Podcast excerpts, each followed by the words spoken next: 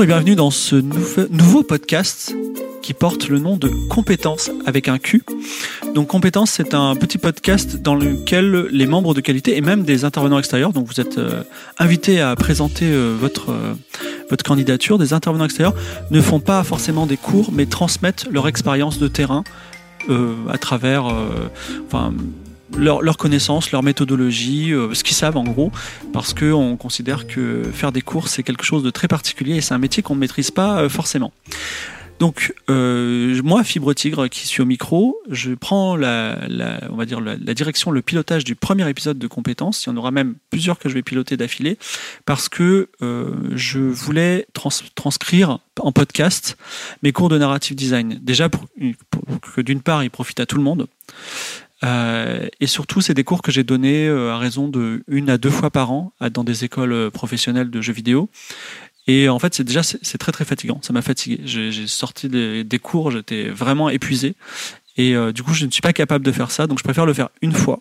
En plus, je suis chez moi, tranquille. Euh, après, je vais chiller tranquille. Donc, ce n'est pas pareil que d'aller en cours et d'avoir le stress du cours. Et euh, et que tout le monde peut en profiter, et ce gratuitement. Donc on est très content. En plus, euh, moi, je me suis lancé dans les jeux vidéo il y a très longtemps, parce que je vais revenir un petit peu sur mon parcours. Euh, je me suis lancé dans les jeux vidéo il y a très longtemps, et mon but c'était euh, de faire des jeux vidéo, mais aussi c'était de jouer à des meilleurs jeux vidéo, des jeux vidéo euh, que j'aurais créé par exemple, qui, me conviendraient. Et euh, du coup, tout ce que j'ai découvert dans quasiment 20 ans de fiction interactive, eh ben, je vais vous les, euh, je vais vous les transmettre dans, dans ces cours. Et sachez que c'est amusant parce qu'il y, a finalement peu de choses. C'est-à-dire que 20 ans de, de, fiction interactive à travailler quasiment tous les jours, ben, finalement, ça peut se résumer en 3-4 heures de cours. Et, et une fois que vous aurez vu tous ces cours, eh ben vous, euh, vous saurez tout. Voilà. C'est-à-dire que vous saurez tout ce que je sais. Et on sera au même niveau. Donc vous pourrez faire d'autres choses. Même si faire l'expérience d'une chose et euh, recevoir l'expérience d'un autre sont deux choses quand même tout à fait différentes. Euh, avant de commencer, je voulais dire que cette émission est enregistrée en direct, en une seule prise, donc il y aura, euh, elle sera pas parfaite. Et surtout, euh, si ça vous intéresse, n'hésitez pas à assister aux enregistrements en direct qui auront lieu probablement le mercredi soir, sauf si le stream me colle une émission ce soir-là. Euh, et comme ça, vous pourrez non seulement me voir bafouiller en direct, mais en plus, vous pourrez poser vos questions et c'est le moment unique de poser les questions parce que si vous écoutez cette émission et vous dites Ah, j'ai une trop une bonne question à lui poser, que vous me l'envoyez ensuite par, par Twitter ou par mail, bah, d'une part, tout le monde ne profitera pas de la réponse si votre question est pertinente, et d'autre part, euh, euh, peut-être pas le temps d'y répondre. voilà. En tout cas, je suis content de, partager ça et je vais vous raconter tout ce que je sais sur la narration interactive. Voilà. J'ai alors à, noter, que j'ai pas pas appelé ça narrative design, même si j'en parle souvent parce que de toute façon, il n'y a pas un vocabulaire unifié dans le jeu vidéo et que ça recouvre des choses que je maîtrise pas forcément. Mais en tout cas, euh, pour dire les choses de façon simple, je vais essayer euh, de euh, raconter comment on fait pour raconter des histoires telles que je le fais avec mes techniques et j'espère que ça vous profitera. Voilà, fin de cette première introduction très longue. Alors, à noter que on va parler de narration interactive liée essentiellement aux jeux vidéo, parce que c'est quand même l'industrie qui marche le mieux, même si on fera des détours vers d'autres euh, médias, parce que euh, le jeu vidéo finalement ça reste l'aboutissement de tous les médias. C'est-à-dire que dans le jeu vidéo il y a un, petit peu de cinématographie, un petit peu d'écriture textuelle. Euh, voilà, il y, a, de la représentation picturale, il y a un peu de tout. Donc en gros, c'est un peu l'ultime chose qui, qui aussi raconte les choses d'une façon différente. Donc parler de jeux vidéo, c'est forcément parler euh, d'autres supports et vice-versa. Donc, euh, je voulais dire une chose qui est très importante par rapport aux, étudiants qui sont aujourd'hui en 2020 en école, en école spécialisée dans le jeu vidéo. C'est que les vieux comme moi, qui ont, moi j'ai 42 ans, en fait, ils n'ont pas fait d'école de jeux vidéo parce que simplement ça n'existait pas à l'époque. Le jeu vidéo, ça s'est industrialisé vers les années 2000. donc à ce moment-là, on a commencé à avoir des, quelques formations particulières. Euh, donc, ce le, corollaire de cette affirmation, de ce constat, c'est qu'il y a très peu de choses qui sont sûres et normalisées. Il n'y a pas de théorème dans le jeu vidéo. C'est-à-dire que dans le jeu vidéo, on peut affirmer une chose et, euh, et elle est vraie, et on peut affirmer son contraire 20 ans plus tard et elle sera vraie aussi. Donc c'est assez, euh, c'est assez, euh, c'est assez paradoxal et c'est pour ça que je mets toujours en garde les élèves en disant tout ce que je vais dire, ce sera peut-être, euh, enfin, comment dire, déjà ça, ça vous semblera faux alors que ce sera peut-être vrai plus tard, ou ça vous semblera hyper vrai, mais n'en faites pas, euh, n'en faites pas votre euh, votre sacro-saint, votre graal, parce que il faut que ça, aide à votre réflexion? Et d'ailleurs, je vais, euh, je vais vous raconter une anecdote à ce sujet. Dans les années euh, 80, c'était euh, normal en tant que game design de sanctionner le joueur qui faisait une mauvaise, une, une faute en le tuant. Donc, euh, euh, tu, le, le joueur faisait une erreur, il mourait. Euh, game over, écran de game over, à recommencer avec des morts plus ou moins punitives parce que les sauvegardes n'existaient pas toujours et euh, d'autres, euh, enfin aspects de, punitifs et compliqués. Mais c'était admis, même si, parfois ça pouvait être traumatisant pour les jeunes joueurs. Et début des années 90, il y a commencé à voir, d'abord avec Loom, puis après avec Monkey Island, puis après avec carrément une déclaration dans le manuel de LucasArts, Monkey Island 2, tout ça. Il y a, eu une, une, des premiers jeux d'aventure dans lequel il était impossible de mourir. C'est-à-dire que la seule sanction qui existait, c'était de, euh, de, continuer à jouer. Voilà. Mais simplement de ne pas trouver la solution. Ce qui semble assez normal puisque c'était une époque où il n'y avait pas Internet, on ne pouvait pas accéder aux solutions facilement, etc. Donc le, jeu avait une durée de vie difficile par le, manque de ressources et le manque de, de réseau humain qu'il avait pour se partager les solutions.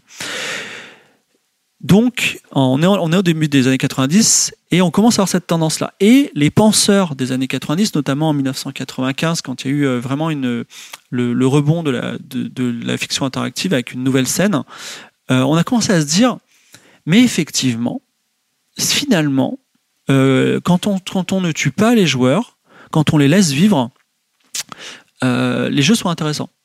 Et, parce que c'était une grande peur. On se disait, le, raisonnement était hyper logique. C'était de dire, mais si, euh, si, on, si on arrête de tuer les joueurs, bah, les joueurs ils vont plus se sentir en danger et en gros ils vont s'emmerder. Et en fait, pas du tout. Au contraire, le, jeu était aussi intéressant si on ne les tuait pas. Et on a plongé dans une, une création de game design qui, euh, de plus en plus, le truc à la mode, c'était de ne pas tuer les joueurs. Et euh, on est arrivé à un tel point qu'à un moment, il y a eu un, Prince of Persia de Ubisoft qui, euh, dans lequel on ne pouvait pas mourir. C'est-à-dire que Prince of Persia, paradoxalement, on tombait et en fait, on réapparaissait immédiatement. Donc c'est vraiment, euh, on va dire le, à mon sens, un- l'iconique du, on ne peut pas mourir, c'est-à-dire le, jeu casual tel qu'on, on- enfin s'il faut prononcer ce mot, donc on est quand même en 2001, donc casual, c'est, euh, enfin la notion de jeu casual apparue après euh, 2007. euh, 2008 parce que euh, enfin avec ce, nom précis. Et si vous voulez on, est, était bien installé dans ces jeux dans lesquels on ne pouvait pas mourir. Et tout d'un coup il y a Dark Souls qui arrive. Et les gens disent Ah, mais ce vent de fraîcheur euh, on peut enfin mourir on a enfin on a enfin peur. Et je sais pas si vous vous souvenez de Dark Souls 1 dans lequel vous montez un escalier vraiment au premier niveau et il y a une énorme boule surgit de nulle part qui vous balance et qui vous tue. Et les gens ont dit mais attendez euh, euh, c'est trop bien si t'as pas des réflexes de ouf tu meurs. Voilà c'est la, vraie sanction à l'ancienne. On retrouve un, souffle nouveau. Et donc il y a eu beaucoup de jeux à la Dark Souls. Et tout d'un coup euh, en game design il y avait un nouveau principe qui était de dire mais c'est cool. C'est cool de cool tuer euh, cool de tuer le joueur finalement. Et ce qui est intéressant c'est que donc en 95 et en 2015 euh, littéralement à 20 ans d'écart il y avait des game designers qui faisaient le constat deux constats opposés. Et et en ayant tous les deux raison. C'est-à-dire qu'ils disaient maintenant on va cesser de tuer le joueur ou maintenant on va recommencer à, enfin on va pas recommencer on va commencer à tuer les joueurs parce que parfois les gens euh, il y a des game designers qui sont nés en 2000 donc ils n'ont pas connu cette période où on tuait, les gens. Donc euh, on va commencer à tuer les joueurs. Donc ils disent deux choses opposées et ils ont tous les deux raison. Ce qui fait que euh, on est quand même dans un, secteur jeune un secteur sans règles sans règles établies un secteur où il n'y a pas de normalisation euh, même pas un vocabulaire normalisé. Un mot par exemple comme euh, feedback, il a deux interprétations. Je vais vous en parler un peu plus tard. Ce qui fait que euh, il y a tout à faire dans le jeu vidéo et euh, j'espère que vous ferez partie de ces gens qui qui encadreront la construction euh, de ce de cet écosystème. À noter que si vous ne le faites pas à titre universitaire ou, ou amateur ou voilà ou, au niveau associatif par exemple on pourrait créer association de la normalisation du jeu vidéo on va hériter des normalisations du marché je pense aux très grandes sociétés Ubisoft par exemple ou Rockstar peut-être un jour et c'est toujours mieux quand euh, les initiatives de, euh, normalisation ne viennent pas de sociétés privées. Voilà. Donc euh, ça c'est la, la première, le premier, le premier, le premier avant-propos. Et le deuxième avant-propos, j'en ai que deux, hein, vous inquiétez pas. Et après on rentrera dans le vif du sujet. Donc le deuxième avant-propos, c'est une, c'est une énigme que je vais vous poser à vous qui êtes, qui est en train de, en train de me regarder, qui êtes sur le chat. Donc j'ai une, j'ai une question fondamentale que je pose tout le temps, souvent au début de mes conférences ou tout le temps au début de mes cours. Et donc, euh, j'aimerais que, enfin, si vous, si vous avez déjà assisté à une de mes conférences ou à un de mes cours, ne, répondez pas en disant je sais, tu vois, réfléchissez-y. Donc en fait, c'est une question euh, qui va vous faire réfléchir un petit peu sur euh, la globalité du, de l'ensemble du travail que j'ai fait ces 20 dernières années, mais qui a beaucoup de pertinence aujourd'hui. À noter que c'est aujourd'hui, quand je fais ce, cours, nous sommes en avril 2020, en pleine pandémie, je précise, parce que si vous écoutez ça dans, une fois de plus dans, dans 5 ans, vous direz, mais il dit n'importe quoi, parce que les choses auront changé.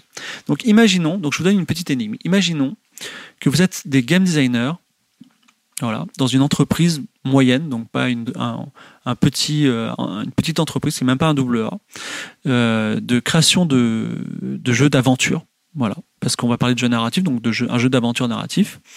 Et euh, pour le même budget, vous devez, vous devez, vous devez proposer à votre, euh, à votre patron, qui vous octroie un budget pour le jeu, plusieurs types de structures narratives. Et le but, c'est d'en choisir une où on gagne le plus d'argent possible. Je n'ai pas dit que vous fassiez le meilleur jeu, j'ai dit que vous fassiez le plus d'argent possible. Donc, vous avez trois possibilités. La première possibilité, c'est un jeu très linéaire, donc super linéaire. Vous imaginez un jeu couloir d'aventure qui dure 3 heures. Ça, c'est la solution A. La solution B, vous avez un jeu qui n'est pas couloir, il n'est pas linéaire, mais il y a deux grandes versions alternatives. En gros, au début du jeu, vous pouvez aller, euh, prendre un personnage ou l'autre, avoir une attitude ou une autre, et en gros, vous avez deux structures, euh, deux structures d'aventure qui utilisent les mêmes assets, donc on gagne un peu d'argent.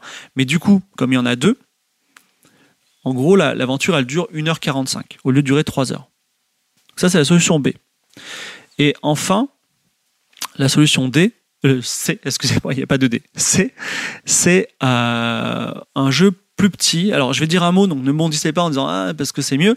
Donc, un jeu plus petit, c'est un, jeu procédural dans lequel il y a plein. Il n'y a pas une grande trame il n'y en a pas deux, il n'y en a pas trois, il y en a plein. Plein parce que c'est procédural. Par contre, elles durent chacune 10 minutes. Donc en fait, vous lancez le jeu, vous jouez euh, un peu comme un jeu mobile, voilà. Vous jouez 10 minutes, vous avez terminé votre aventure.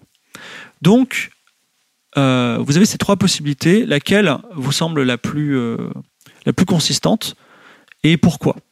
Donc ça, souvent, je fais réfléchir les élèves sur le sujet et euh, cette, euh, cette, euh, ce travail, en fait, il permet de réfléchir en attendant, je, comble un petit peu en attendant vos réponses. Euh, ce, travail permet de réfléchir sur non pas, euh, enfin sur, les, sur la, méthode de commercialisation des jeux vidéo, mais aussi la méthode de prescription des jeux vidéo qui est très très importante. Alors, euh, on me dit par exemple procédural car récit histoire infinie.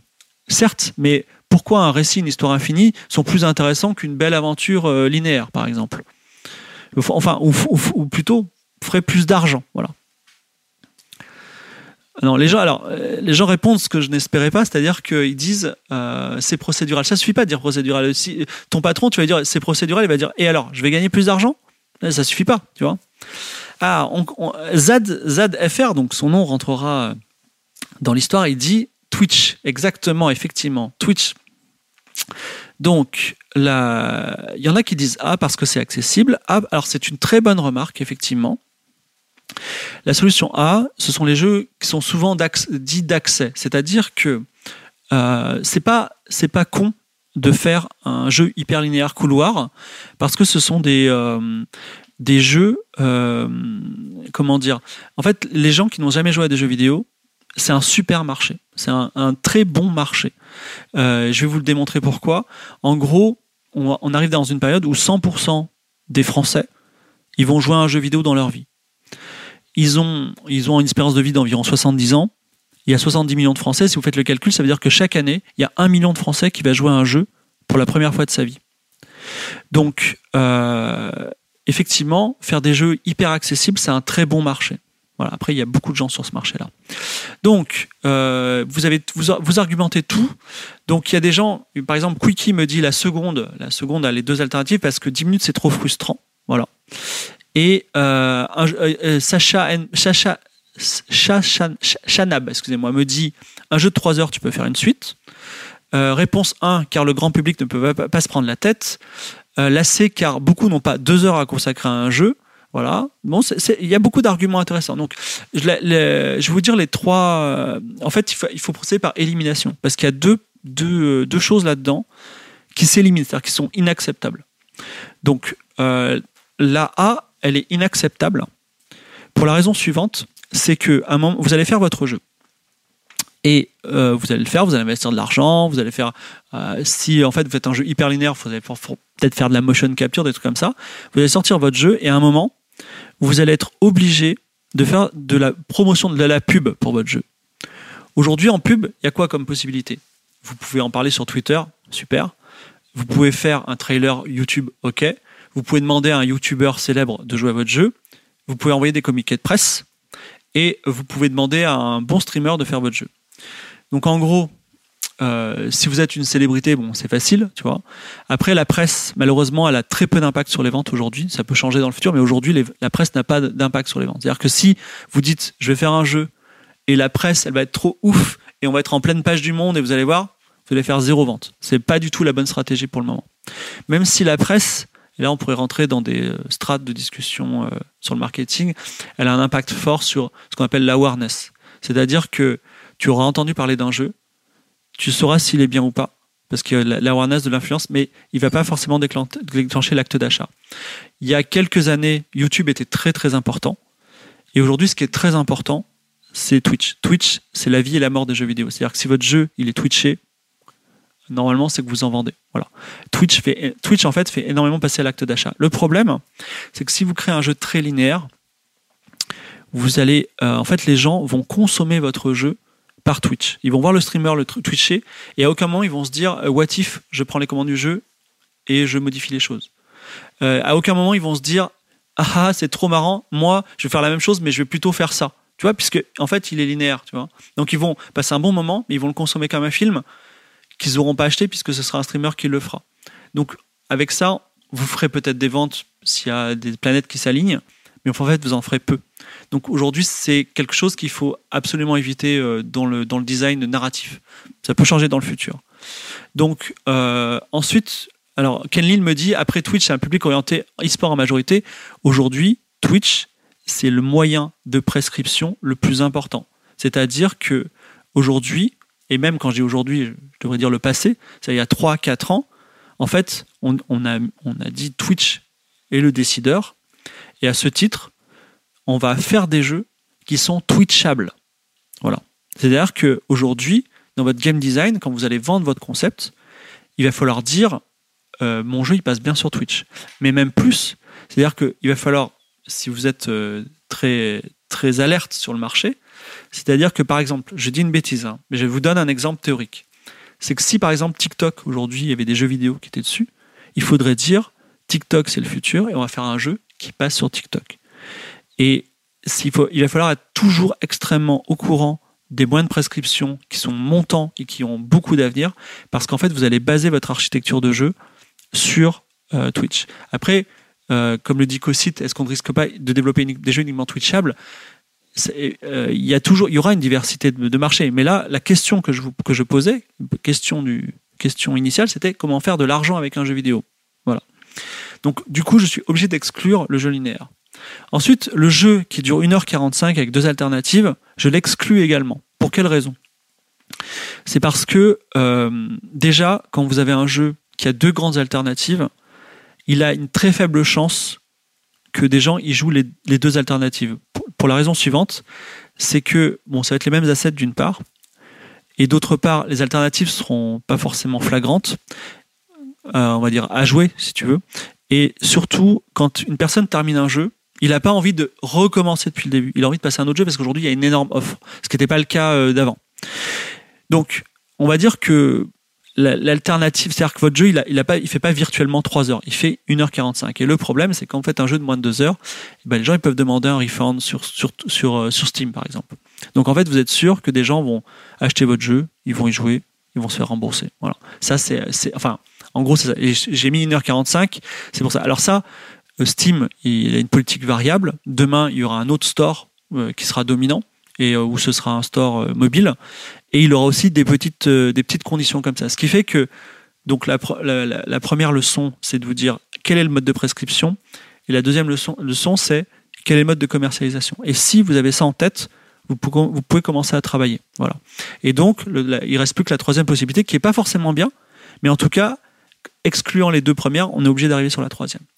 Donc voilà, voilà, voilà un petit peu l'idée, c'est-à-dire que effectivement, je suis là pour vous raconter comment, au moins dans ce premier cours de narrative design, comment on aborde des projets de création de jeux vidéo dans l'optique de créer des propriétés intellectuelles, de les rendre pérennes euh, et même de, de, leur, de leur avoir du succès, ce que je vous souhaite. Donc je voulais revenir un petit peu sur mon parcours d'abord. Donc moi je suis ingénieur bâtiment. Euh, j'ai pratiquement pas fait de code dans ma vie. Et enfin, si je codais euh, du basique comme ça quand j'avais 12 ans, quoi. Et euh, je code très mal. Et ceux qui me suivent depuis euh, plusieurs années m'ont vu coder pendant des années, des années en direct du PHP. Ils savent à quel point je code très mal. Tout ça pour vous dire qu'on peut ne pas savoir coder, faire du jeu vidéo simplement en le voulant. Et à ce titre, donc j'ai commencé. Alors, j'ai pas toujours été fibre tigre. Fibre tigre, il existe depuis 2011, je crois, ou 2012. Mais j'ai commencé en 2001, j'ai fait mon premier jeu, qui était le premier jeu de la fiction interactive, euh, la, nouvelle scène de la fiction interactive française. Euh, on n'était pas beaucoup à l'époque et euh, en fait la fiction interactive textuelle, donc c'est des jeux uniquement textuels. Ce qui est intéressant, ce qui m'avait motivé à l'époque, c'est que on m'a diagnostiqué un glaucome, je commençais à avoir des problèmes de vue. Et euh, en fait, ce sont des jeux qui sont accessibles à un marché qui est intéressant, qui est le marché des, aveugles, des malvoyants, excusez-moi.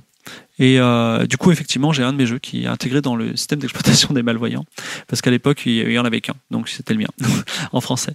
Et euh, donc j'ai fait des petits jeux comme ça chaque année, et c'était assez intéressant parce que si un jour, enfin, si vous voulez faire du jeu vidéo, la scène de la fiction interactive textuelle, elle a ceci d'intéressant qu'elle est expérimentale, c'est-à-dire que vous pouvez faire ce que vous voulez et surtout elle est extrêmement facile à mettre en place. C'est-à-dire que vous pouvez faire des jeux en une heure, à tel point qu'il y a des compétitions qui s'appellent la One Hour Camp qu'on fait parfois, dans lequel on, on prend trois mots sur Wikipédia et on fait un jeu en une heure.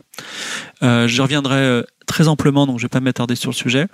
J'ai eu un premier jeu qui était euh, alors, j'ai gagné, un- j'ai gagné un prix du public euh, en 2001. J'ai un premier jeu qui a été euh, mis dans un musée, musée de la Maison d'ailleurs, en Suisse, en 2006. Euh, j'ai fait des petits jeux. Après, en 2013, j'ai sorti avec Miklo et Michael, mon associé que j'aime beaucoup, que je fais des bisous, Out There. Voilà. Aujourd'hui, on a entre 800 000 et 1 million de ventes, donc euh, c'est bien. Ensuite, on a sorti Out There Chronicle, qui est de la fiction interactive, Sigma Theory. J'ai sorti, j'ai game designé un autre jeu qui s'appelle Eugenics que j'aime aussi, voilà. Et euh, Out There a eu tellement de prix que je vais, voilà, je, je, j'en ai, je, je vais pas les citer, voilà. Et euh, le dernier dernier point, euh, j'ai arrêté, j'arrête maintenant, j'arrête désormais de faire, euh, j'arrête désormais, j'ai arrêté le jeu vidéo parce que c'était très fatigant. Voilà, j'ai plus l'énergie. Donc, euh, et néanmoins, euh, parce que si vous voulez, il y a toujours un autre jeu à faire, un, autre jeu pour aller plus loin.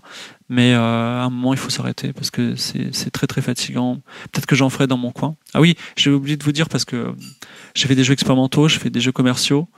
Et j'ai fait un jeu aussi. Là, j'ai fait un jeu qui s'appelle One Family, qui a été exposé au Luxembourg et à Gloucester. Voilà. Et là, je vais proposer. J'ai un autre jeu qui va être exposé bientôt à Paris cette fois-ci. Enfin, je suis exposé en France. Donc euh, tout ça pour vous dire qu'on peut avoir plusieurs aspects dans le jeu vidéo. J'étais aussi euh, jury au CNC euh, pour l'approbation des dossiers financiers. Il y aura toute une partie dans ces cours pour la validation des dossiers financiers. Donc tout ça pour vous dire que comment vous dire j'ai fait des jeux Enfin, la scène expérimentale est très bonne. Elle va vous apprendre plein de choses. Il va falloir désapprendre des choses quand vous arriverez sur la scène commerciale et après la scène artistique, c'est un peu, euh, c'est un peu le fin du game. Mais par contre, il y a moins d'argent. Voilà. C'est un bon secteur le jeu vidéo si vous avez, euh, vous voulez écrire, vous avez des histoires plein la tête et que vous voulez gagner de l'argent. Voilà. C'est un peu le diagramme de Venn. Vous, vous, avez les deux. Par contre, vous ne serez pas très, très considéré en tant qu'auteur et je vous en parlerai. Pourquoi je vous parle de mon parcours? Alors, sachez que je vous ai parlé de mon parcours aujourd'hui. C'est quelque chose dont je ne parle jamais. Voilà, parce que euh, déjà, c'était, ça, remonte à une période où j'étais pas forcément fibre tigre. Et euh, je, euh, j'en parle parce que, en fait, je, je légitimise un petit peu ce que je veux dire. C'est-à-dire que ce que comme je vous l'ai dit, on peut affirmer euh, blanc ou noir de façon très péremptoire dans le jeu vidéo, sans pour autant, euh, sans, sans argumenter, et même en argumentant, on ne sait pas si c'est une vérité. Là, je dis, ok, peut-être que j'ai tort, mais en tout cas, avec ce que je sais, j'ai fait ça. Voilà. Donc, euh, prenez-le ou ne prenez pas. Donc, même si j'aimerais j'aimerais vous commencer directement par la fiction interactive, l'interactivité, tout ça. Je vais être obligé de vous parler de de l'écriture linéaire. Alors, je vais vous parler de littérature. Donc, l'écriture linéaire, c'est tout simplement le fait d'écrire une histoire, comme euh, on, faisait une dissertation en cinquième. Euh, alors, c'est pas un cours de littérature que je vais faire parce que je n'ai pas la compétence. Par contre, euh, je vais vous faire de la de la de l'écriture linéaire appliquée au, système de jeux vidéo. Voilà. Donc, souvent on me demande, j'aimerais devenir narrative designer. J'aimerais raconter des histoires dans le jeu vidéo ou de façon plus large, j'aimerais jouer, euh, j'aimerais euh, travailler dans le jeu vidéo. Comment faire? Donc vous avez vu mon parcours, euh, ingénieur bâtiment. voilà, on peut venir de n'importe où et faire des écoles. Il y a des bonnes écoles, il y a des écoles moins bonnes. Mais en tout cas, les écoles pour moi qui m'ont le plus marqué positivement, ce sont des écoles dans lesquelles on fait beaucoup de projets. C'est-à-dire que il euh, y a des écoles comme l'ICANN, par exemple, où euh, j'ai une affection particulière parce que j'ai travaillé euh, plusieurs années avec des gens qui sont sortis de l'ICANN. donc c'est à Paris. C'est une école où tu rentres et tu fais quasiment un jeu vidéo tous les trois mois. Et à la fin de chaque année, tu fais un jeu vidéo genre pour passer ton année, tu vois. Et à la fin, de la fin des trois ans, tu fais ton projet qui est parfois exceptionnel, tu vois. Et euh, du coup, effectivement, bah, je, je, sais pas, en trois ans, tu as fait, 10, as fait euh, je sais pas, 12 ou 13 jeux, tu vois, plus les game jams, tout ça.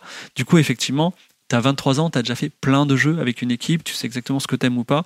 pour moi, c'est ce qu'il y a de meilleur, tu vois. C'est-à-dire que euh, c'est vraiment le c'est vraiment la, ce qu'il y a de mieux. Voilà. Après, j'ai une vision d'indépendant sur le sujet.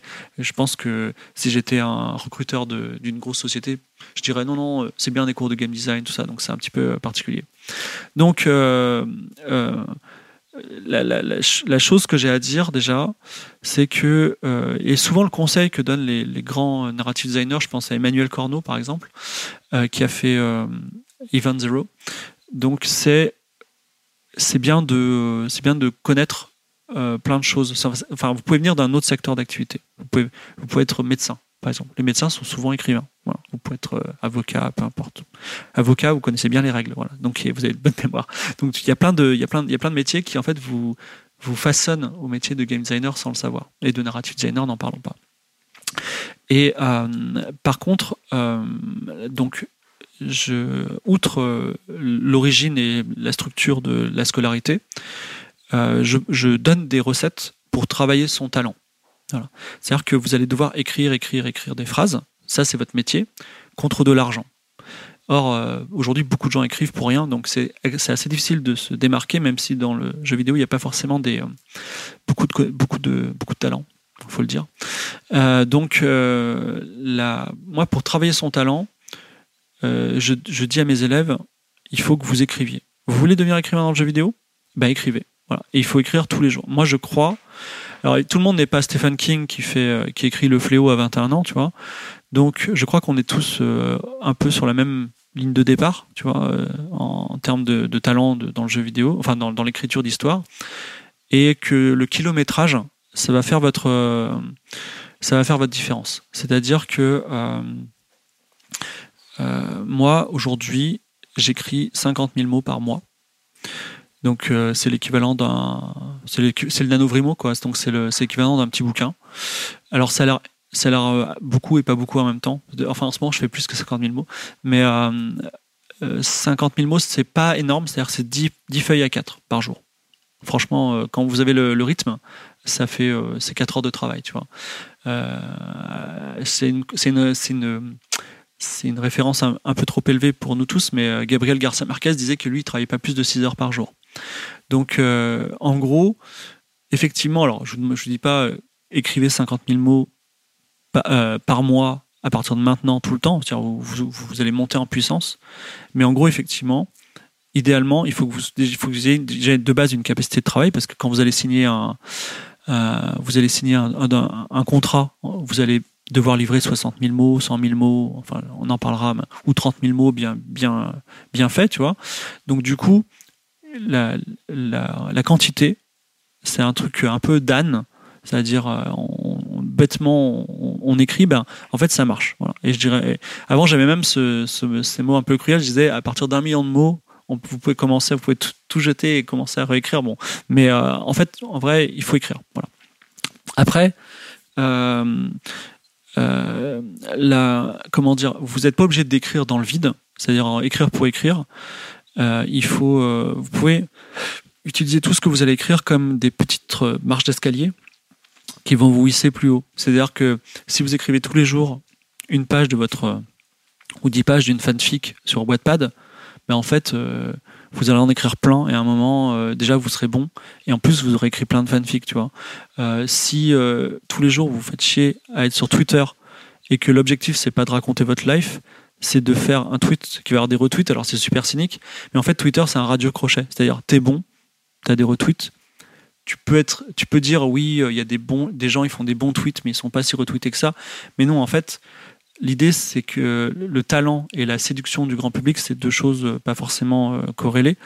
Et effectivement, si ton but c'est de faire des choses qui vont être repérés par des éditeurs, qui vont être vendus, bah en fait, Twitter, c'est un excellent terrain de boxe, quoi. Voilà, où tu te bats avec des gens, tu vois les gens qui marchent bien, c'est quoi leur technique, ils marchent comment, ils arrivent à, retravailler leur, leur, typographie, leur langage, leur ponctuation même, tu vois. Moi, quand je fais des tweets qui commencent par une majuscule ou pas, bah, en fait, c'est réfléchi. Et eh ben, euh, si tu maîtrises ces codes-là, en fait, tu es, dans l'air du temps, tu vois. Et, et ça, c'est cool. Et si tu veux, euh, les éditeurs aujourd'hui, moi par exemple, une maison d'édition comme Brajlon, qui publie de la fantasy, donc c'est un peu, nous on est un peu dans l'univers de la fantasy, tout ça, bah, ils ont une éditrice à temps complet qui est sur Wattpad, voilà, qui regarde les, fanfics parce qu'ils veulent pas laisser passer le prochain Fifty Shades.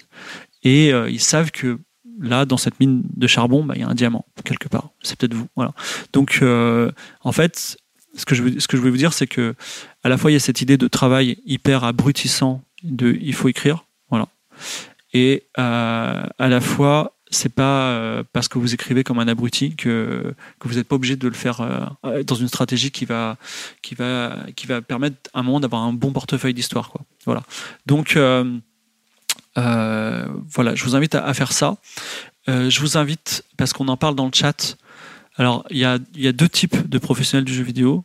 Donc il y a les professionnels du jeu qui, enfin, les professionnels du scénario qui ont leur Bible qui ont, euh, qui ont lu euh, le, mythe du héros, je sais pas quoi, là, je sais plus qui, et euh, les manuels, tout ça.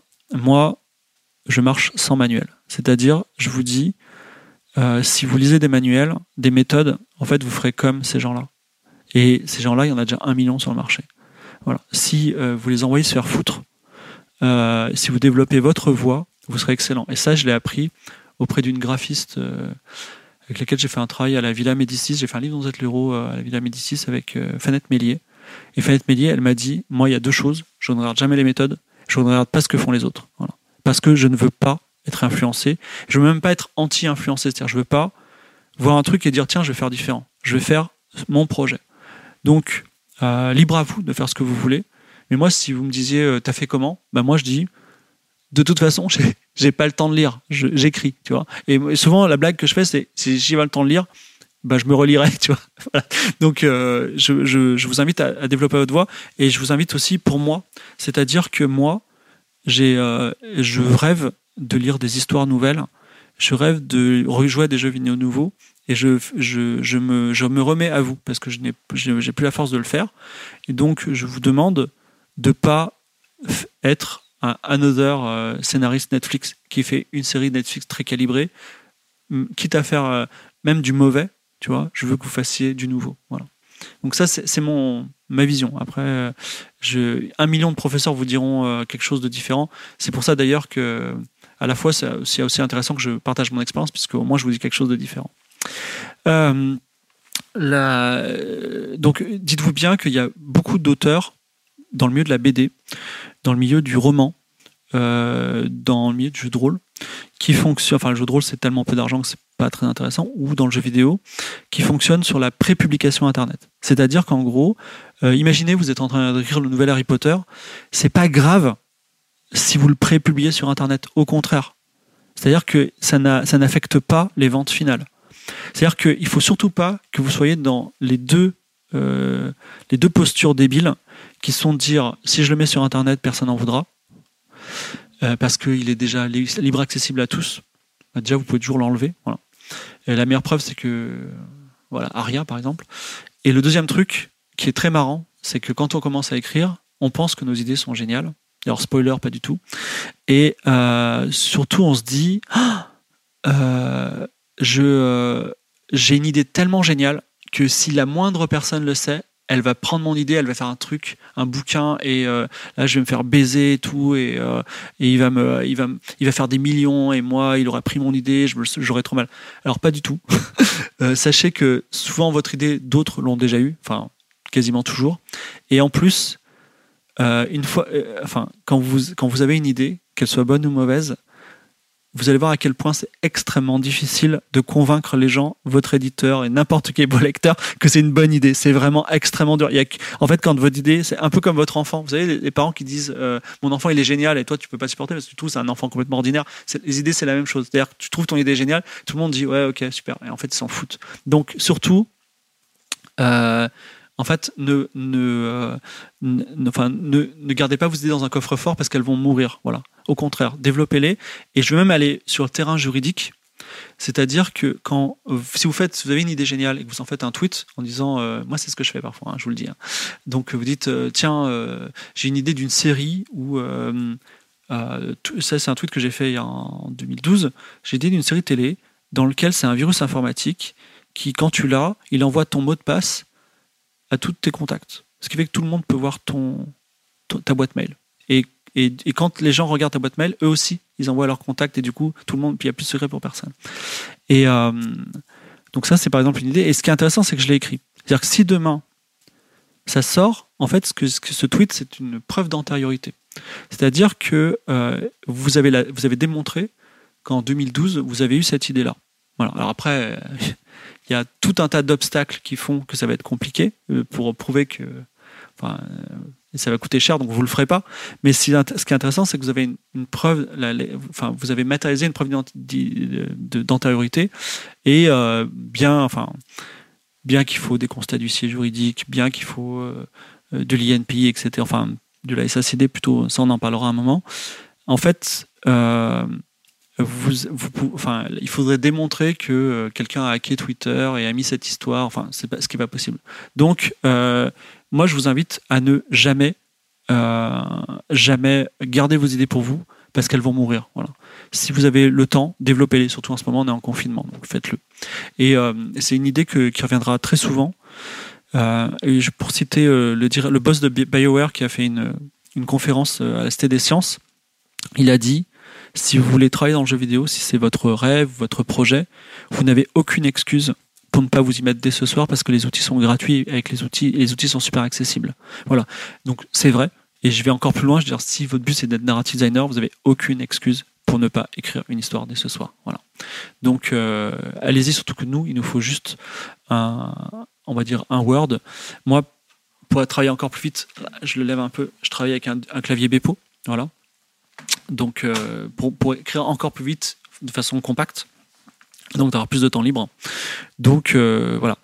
Euh, donc en, faisant une métaphore, en disant que vous voulez devenir un pro de la structure linéaire, on va dire va faire une métaphore, on va dire que vous êtes des athlètes.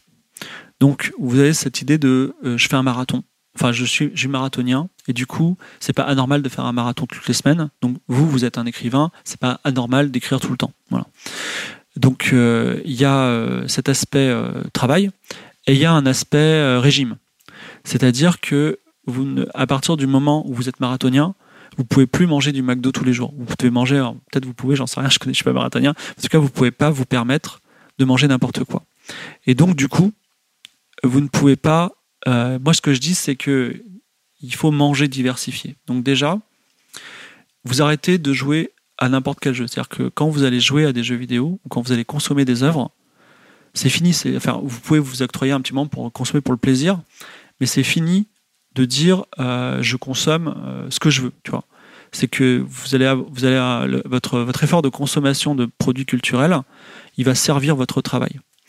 Donc déjà dans le cadre des jeux vidéo, euh, c'est anormal de passer plus de 100 heures sur un jeu. Voilà. Vous ne, enfin, dire, c'est fini 1000 heures de Fortnite, de Call of Duty ou de Elite par exemple moi je pense toujours à Daz et Lam qui ont 1800 heures sur Elite, euh, parce que chaque heure que vous passez de trop sur un jeu, c'est un jeu de moins que vous n'allez pas découvrir.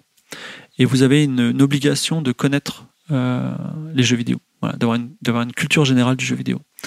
Et euh, vous devez jouer à des à des simulations de pêche, à des jeux de pachinko, à des simulations hippiques. Vous devez jouer à des visual novels dégueulasses. Vous devez jouer à, à des petits euh, jeux textuels écrits tout petits.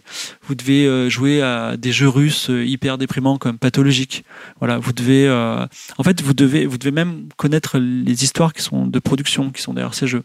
En fait, vous devez, vous devez manger diversifié. C'est-à-dire que vous devez retenir. Donc déjà, en fait, vous devez ce que, ce que j'appelle faire créer votre bibliothèque d'ouverture. C'est-à-dire que quand euh, vous avez des grands maîtres aux échecs qui se jouent aux échecs, les premiers coups, ils sont euh, en fait euh, les maîtres aux échecs, enfin les grands joueurs d'échecs, les, les cinq premiers coups, ils les calculent pas. C'est-à-dire que ils ont des, ils connaissent par cœur les, les, les structures, les ouvertures. Ils font une ouverture, l'autre il a la réponse à l'ouverture, la re-réponse, etc. Et puis à un moment, le jeu il est dans une structure unique et on peut euh, commencer à travailler. Là, c'est la même chose, c'est-à-dire que il faut pas qu'un mec vous appelle et dit tiens j'ai envie de faire un jeu sur la médecine et vous disiez ok je vais y réfléchir. En fait, tout de suite, vous devriez avoir votre bibliothèque de cours en disant putain il y a ce jeu, il est incroyable, il va on prend ça, on prend ce game design là, on va, on va l'adapter, t'inquiète, mais tout de suite ça devrait sortir. Et ça, si vous n'avez pas ce réflexe-là, c'est que vous n'avez pas encore joué à assez de jeux. Donc il faut que vous jouiez à une diversité de jeux très très forte. Et il faut que vous aussi euh, que vous lisiez des, des livres. Et euh, là encore, alors, on me dit par exemple dans le chat, est-ce qu'il vaut mieux privilégier des indés ou des AA, des triple A? Moi, ce que je vous propose, pour que ce soit pas trop douloureux, alors non, non, il faut pas forcément euh, aller dans les indés qui sont géniaux, tout ça, hyper créatifs. Non, non. Ce que vous faites, c'est que vous prenez euh, Métacritique, vous prenez les 100 premiers et vous jouez à, aux 100 premiers jeux de Métacritique. Déjà, vous aurez joué aux meilleurs qui existent, tu vois. Si vous les avez tous faits, vous allez au sens suivant et ainsi de suite. Parce que euh, c'est et en plus vous allez enfin vous allez rentrer sur des forums de créateurs de jeux qui vont vous vous allez voir des prototypes vous allez voir des jeux qui euh, qui sont intéressants qu'on joue entre nous qui qui ont développé des systèmes. Vous allez voir aussi des des, des variations des forks de certains jeux. Ça ça va euh, en mode what tu vois. Pourquoi ce jeu qui est meilleur il a moins moins bien marché? Donc en gros il faut que vous ayez une culture générale du jeu vidéo et effectivement, ça passe par jouer à beaucoup de jeux différents. Il n'y a pas, il a pas, il y a pas le choix. Et il y a aussi une chose à faire, c'est que euh, il y a de la même façon qu'il y a une lecture active, il y a euh, une façon de jouer active. C'est-à-dire que euh, il, euh, il, faut jouer à un jeu vidéo en comprenant les points d'amélioration. Parce que c'est de là que va venir votre acte créatif de game design. C'est-à-dire que quand vous jouez à un jeu, vous dites ça c'est pas très bien. Donc ça, c'est bien d'en faire le constat. Souvent, les gens, ils s'arrêtent là, ils disent, ouais, euh, trop facile, euh, next, tu vois. Non. Donc, constater le problème apparent. Deuxième question à se poser, c'est, OK, imaginons, je suis game designer, qu'est-ce que j'aurais fait? Donc là, tu proposes ta solution, mais concrète. C'est-à-dire que euh, tu vas, tu vas raisonnement. Le jeu est trop facile, OK. Imaginons que, comment on le rend plus difficile? On ajoute ça à... On s'aperçoit que c'est pas si simple, tu vois. Et ensuite, la troisième question qu'il faut se poser, qui va vous permettre d'aller beaucoup plus loin, c'est euh, de dire pourquoi le développeur, qui a passé beaucoup plus de temps que vous sur le jeu, il l'a constaté, il a trouvé la solution comme vous, mais il ne l'a pas implémenté. Et euh, si vous faites à chaque fois ces trois petites questions, constat, euh, amélioration et pourquoi ça n'a pas été fait, en fait, vous allez progresser très très rapidement. C'est-à-dire que les, vous, allez, vous allez gagner énormément de temps. Énormément de temps. Je voudrais juste vous donner un exemple par rapport au fait d'avoir des bibliothèques de coûts dans la tête et des, euh, systèmes de game design. Euh, quand on a designé Out There, en fait, très rapidement, j'ai dit à Michael, tu sais, on va avoir un, on va avoir un vaisseau et il y aura des slots. Et en fait, enfin, j'appelle ça des slots aujourd'hui, mais à l'époque, je disais des emplacements, je pense. Et euh, on va mettre les moteurs, les équipements, les radars. Donc ça, ça prendra un slot chacun. Et les stocks, ça prendra un slot le stock de, marchandises, par exemple, le stock de d'or ou je sais pas quoi. Et il m'a dit, mais, euh, mais en fait, l'idée que je, que je vous dis là, elle est très contre-intuitive. Pourquoi? Parce que souvent, quand on design un jeu vidéo, on imagine un vaisseau spatial, on imagine le vaisseau avec tous ses équipements et une petite, un petit hangar où on met les, où on met les, les marchandises, tu vois. Et donc, cette idée de j'enlève le radar, comme ça, je peux mettre une tonne d'hydrogène en plus c'était euh, contre-intuitif, tu vois. Et en fait, ce que j'ai dit, j'ai dit à Michael, j'ai dit, écoute, tu sais quoi, on va pas discuter Milan. Ils ont fait ça dans Frontier Elite 1994, euh, ça marche parfaitement, next, tu vois. Et en fait, ce qui est bien, c'est que quand vous jouez à des jeux vidéo des années 80-90, euh, en fait, si vous arrivez à les trouver sur les sites d'Abandonware, si vous arrivez à y jouer, si vous arrivez à prendre du plaisir, en fait, vous n'héritez pas simplement d'un jeu vidéo du passé, vous héritez d'un jeu vidéo du passé qui a survécu par le darwinisme de l'industrie. C'est-à-dire un jeu vidéo du passé qui, par miracle, en fait, il avait trouvé les bons systèmes qui marchaient, et donc, en fait, euh, il vous donne littéralement euh, la solution à vos problèmes. Voilà. Et sachant que les autres jeux sont moins célèbres, ont moins bien marché, parce qu'ils avaient des systèmes qui étaient alternatifs, mais qui n'ont pas une véritable darwinisme. Voilà. Et dans le jeu vidéo, dans les systèmes de game design, il n'y a pas de propriété intellectuelle. Donc, euh, ne vous privez pas de reprendre, il n'y a pas de honte. tout le jeu vidéo est basé là-dessus.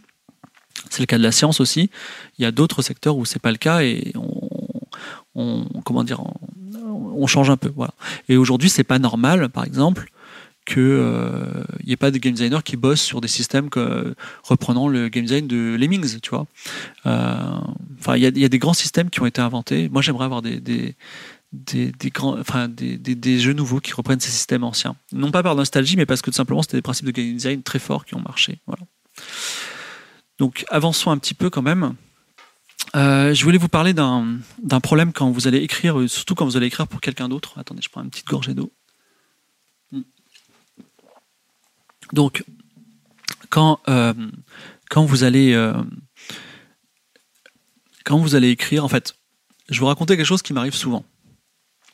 Je, on me dit, ce serait bien de faire une histoire, disons, politique donc j'écris une histoire politique et euh, je reçois un coup de fil et euh, mon boss, enfin mon client, qui est la même chose, il me dit euh, écoute, c'est quoi? J'ai vu House of Cards hier, c'est vraiment bien. Fais-moi un truc comme House of Cards. Alors, il faut, comme c'est votre client, il faut lui dire oui, mais en fait, vous n'allez pas le faire. Pourquoi? Parce que le problème de vous inspirer de quelque chose qui vous fait très envie, c'est que euh, quand vous consommez l'œuvre, elle existe déjà depuis quelques années, donc euh, disons que ça a 2, 3 ans, 5 ans, qu'au moment où elle est sortie, le mec il a bossé dessus pendant 5 ans, et que si vous mettez à vous bosser maintenant, en fait votre œuvre elle sortira dans 5 ans. Ce qui fait que vous avez minimum 15 ans de retard. Si, si, votre idée c'est de dire oh, ça, ça marche trop bien, c'est un trop bon setting, c'est un trop bon concept, je vais faire la même chose, en fait, vous allez avoir 15 ans de retard. Et vous serez plus en. Enfin, vous serez à la ramasse. Je vous dis ça parce que dans cette histoire, vous avez l'impression que mon client, c'est un con. Mais souvent, en fait, c'est pas votre client qui parle, c'est vous. C'est-à-dire que vous êtes en train de faire quelque chose et euh, tout d'un coup, vous avez envie terriblement. Euh, vous, je sais pas, vous regardez. Euh, Qu'est-ce qui est bien? Vous regardez un vieux film en blanc, genre E.T., et vous dites, mais attendez, l'ambiance Spielberg, c'est trop bien, je vais refaire ça, tu vois. Et en fait, quand c'est bien d'être influencé partiellement, mais si vous en faites votre ligne directrice, tout simplement parce que vous avez, vous avez, enfin, c'est votre influence, en fait, vous allez avoir beaucoup de retard dans votre production. Voilà. Donc surtout, euh, enfin, je vous invite à ne, à lutter contre ces influences qui sont soit extérieures, soit intérieures. Euh, au niveau de la, au niveau de la, comment s'appelle, de la, du fait de, de, consommer des, euh, des, des, produits culturels, je dis souvent à mes élèves, euh, n'hésitez pas à vous constituer une bibliothèque de classiques. De classiques. Donc je pense par exemple à, Victor Hugo. Donc Victor Hugo, c'est un peu vieux, on est, d'accord. Euh, c'est euh, c'est pas super cool de lire du Victor Hugo, bien même si c'est plutôt actuel. Qu'est-ce qui est intéressant? Alors dans le classique, ce qui est intéressant, alors souvent je, je présente les choses de la façon suivante. Je leur dirais, imaginez, euh, chers élèves, chers euh, chers clients, imaginez que nous ayons à disposition une histoire palpitante que des millions de gens ont adorée, qui est totalement libre de droit et que personne ne connaît parce que tout le monde s'en fout et qu'on peut prendre comme ça tranquille. Alors euh, évidemment c'est jackpot et en fait c'est tous les classiques, tous les classiques. C'est moi les gens connaissent tellement peu les les Victor Hugo par exemple que moi ça m'arrive dans mes fictions de prendre des morceaux de Victor Hugo, de les plagier et euh, on a euh, comment s'appelle? Les gens disent Waouh, il écrit trop bien. Bah non. voilà, c'est pas tout à fait, tu vois. Donc, euh, comment dire?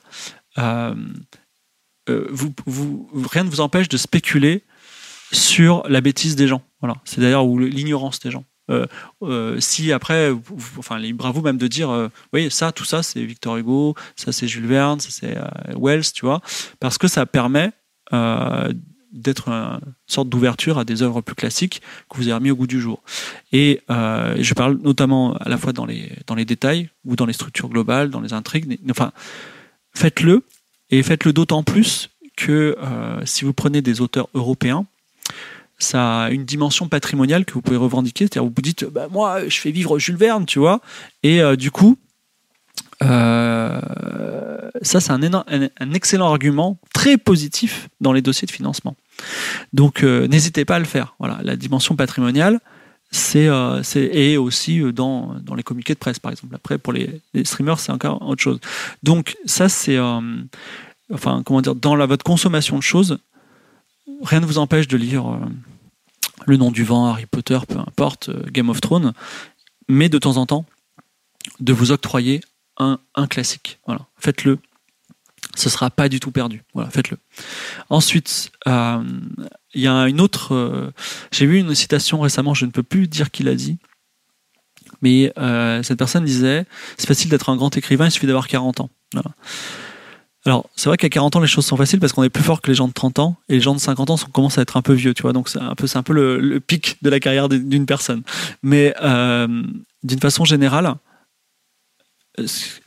dans le fond, quand vous regardez un stream, ou quand vous regardez une œuvre d'art, ou quand vous regardez un jeu vidéo, ou quand vous lisez euh, une, une fanfic, ou peu importe, l'histoire elle est intéressante. Mais en fait, ce que vous voulez voir, et ça on en reviendra souvent, c'est aussi euh, la personne qui écrit derrière. En fait, il y a une sorte de, lien entre vous et cette personne. Et euh, la, la, comment dire? En fait, si vous avez vécu des aventures personnelles dans votre vie, si vous arrivez plein de choses, vous écrirez des choses intéressantes. C'est-à-dire que votre travail sera la retranscription de votre vie. Souvent, en fait, les gens qui sont écrivains et qu'on connaît sont des gens qui sont ultra sensibles, ultra. Pourquoi? Parce qu'en fait, le moindre truc qui leur arrive, c'est un drame réel pour eux immense. Donc, ils sont capables de raconter des choses intenses et des choses qui nous font vibrer. Et donc, euh, je, dis à mes élèves, dites oui à la vie. C'est-à-dire faites, vivez des aventures de tout type. Euh, de tout type. Voilà, je ne vais pas m'étendre sur ce sujet, mais vivez des grandes aventures et euh, c'est grâce à ça que vous serez bon. C'est-à-dire que même si, alors, il y, a un paradoxe qui est assez intéressant qui a été, euh, qui a été remis, enfin qui a été mis en, exergue par une illustratrice qui s'appelle.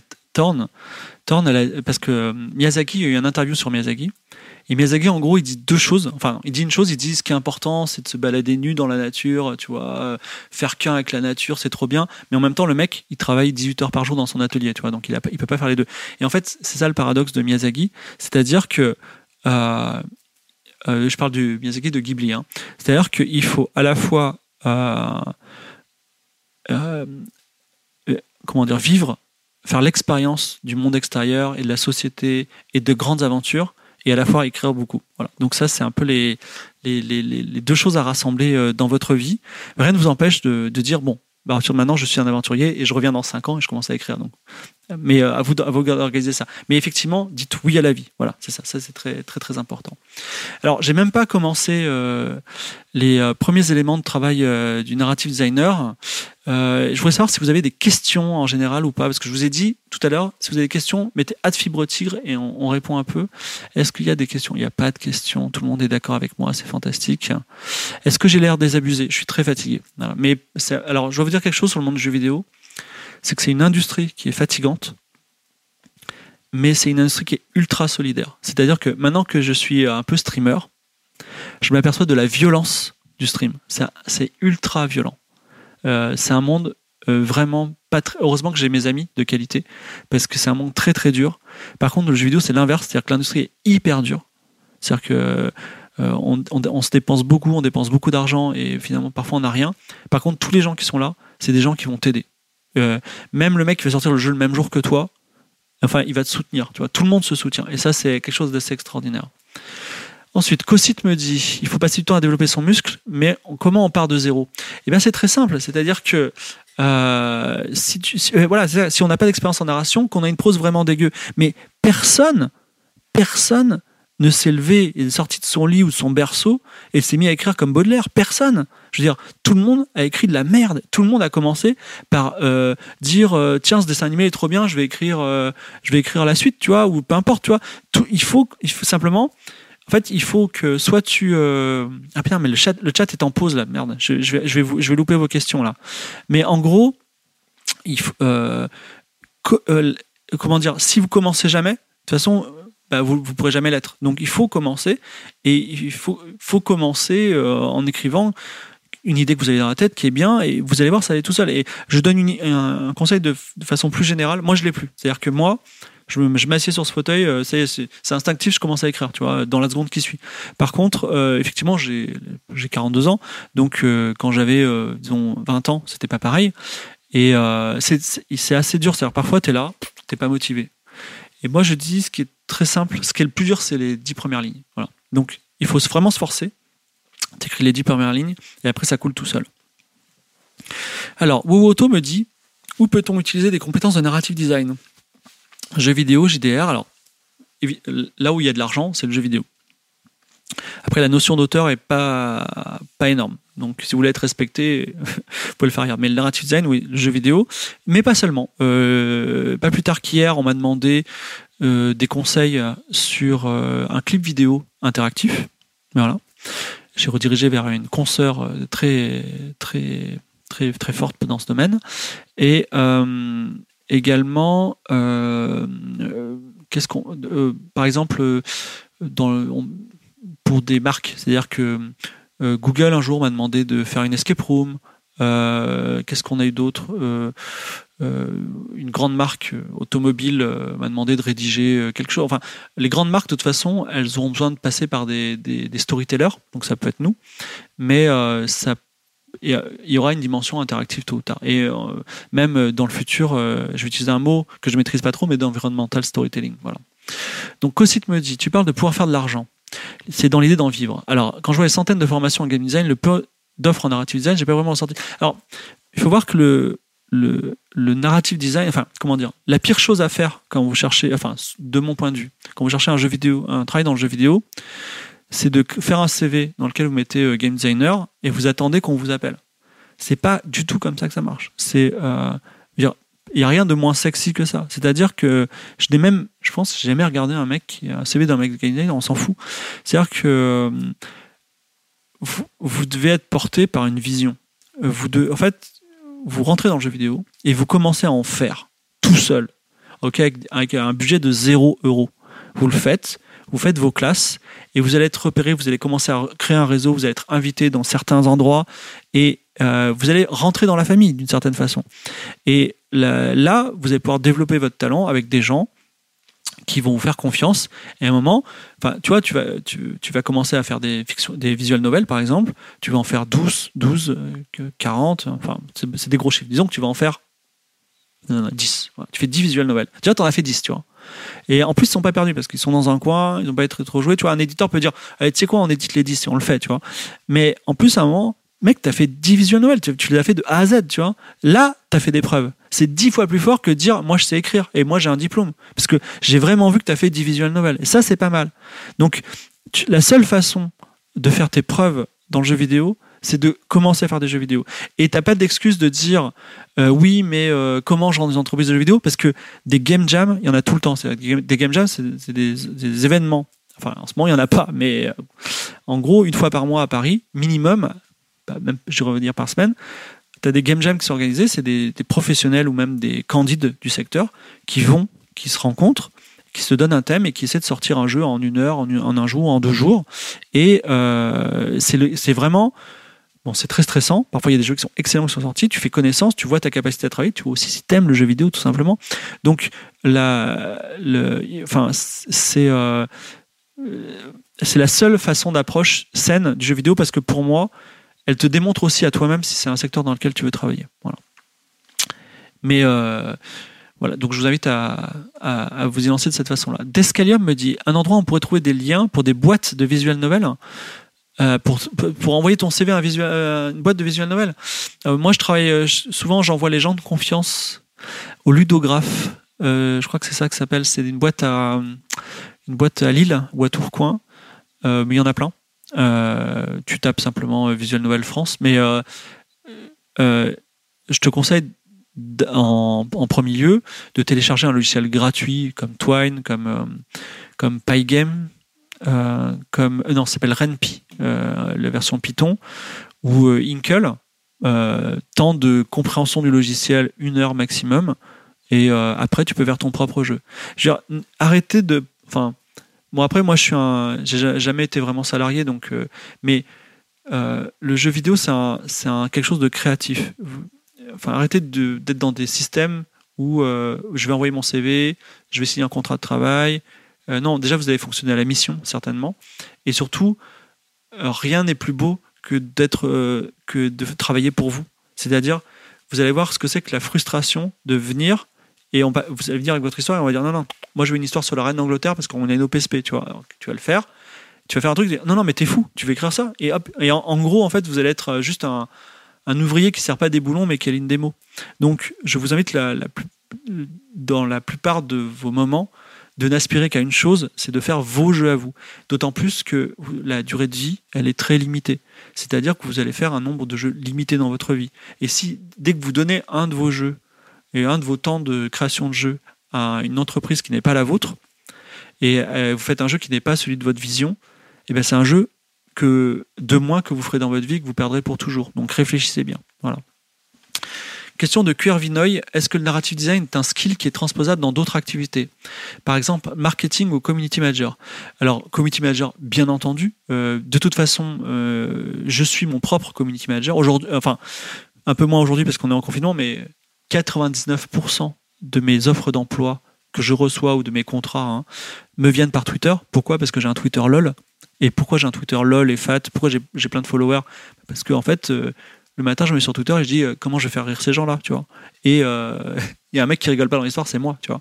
Et donc, euh, et, encore aujourd'hui, euh, le game, je l'ai complètement le, lâch- lâché. Mais à un moment, j'étais même au taquet sur les heures de publication, euh, les systèmes. Je regardais quand il y avait un truc qui marchait pas, je l'effaçais parce qu'en fait, c'est euh, tu fais tu, es littéralement sur un, enfin littéralement non, tu es métaphoriquement sur un sur un ring et tu es en train de te battre avec d'autres mecs qui sont des qui vivent de leurs plumes. Et euh, il faut, faut que tu faut que tu fasses tes classes quoi. Il faut que tu faut que tu montres que tu es fort. Voilà. Euh, alors tu, quand tu dis qu'il faut écrire tous les jours et qu'il faut aussi publier, est-ce qu'il faut écrire des histoires courtes et publier sur le même ou avoir un rythme de publication plus modéré? Comme tu le sens. Ce qui est intéressant avec euh, le fait d'écrire des histoires ou des portions d'histoires courtes comme ils font sur Wattpad, ils font des chapitres, c'est que tu, tu, vois tout de suite l'impact de, de, ce que tu as et du coup tu peux tu, peux tu peux tu peux t'améliorer. Et d'ailleurs les jeunes sur Wattpad, euh, ils sont hyper bons. C'est-à-dire, c'est des, ils font du clickbait sans le savoir. Ils font, euh, tu vois, par exemple, tu vas sur Wattpad, tu regardes les livres les plus lus. La première page, c'est euh, Bonjour, je m'appelle Marie, j'ai 16 ans. Aujourd'hui, j'ai perdu ma virginité et je vais vous raconter ce qui se passe. Comment ça s'est passé, tu vois? Fin du chapitre. Bah, en vrai, évidemment, moi j'imagine, j'ai 16 ans, je veux, voir la suite, tu vois. Juste, elle fait ça, mais, mais ce niveau, ça, on dirait que c'est un, on dirait que c'est un adulte qui a fait ça et qui va raconter, alors que juste, ils sont entre eux, ils sont un peu, euh, ça parle beaucoup de sexe dans Wattpad, tu vois, même s'ils sont jeunes. Mais ce qui est intéressant, c'est que ils, ont, ils ont, par un darwinisme, euh, par euh, simplement des techniques qu'ils ont appris les uns des autres, ils ont compris ce qui marchait mieux que ce qu'on apprend en cours, tu vois. Donc, rien ne vaut euh, l'expérience personnelle. Je parle de Wattpad, je suis pas hyper fan de, de Wattpad, mais, euh, mais c'est un bon système pour se présenter comme, euh, comme Twitter, comme Facebook. Là, en ce moment, je mène un jeu de rôle sur Facebook tous les jours. Dans ma routine, je, je, pourrais vous montrer, mais moi, dans ma routine le matin, c'est regarder tous mes comptes Twitter et publier dessus.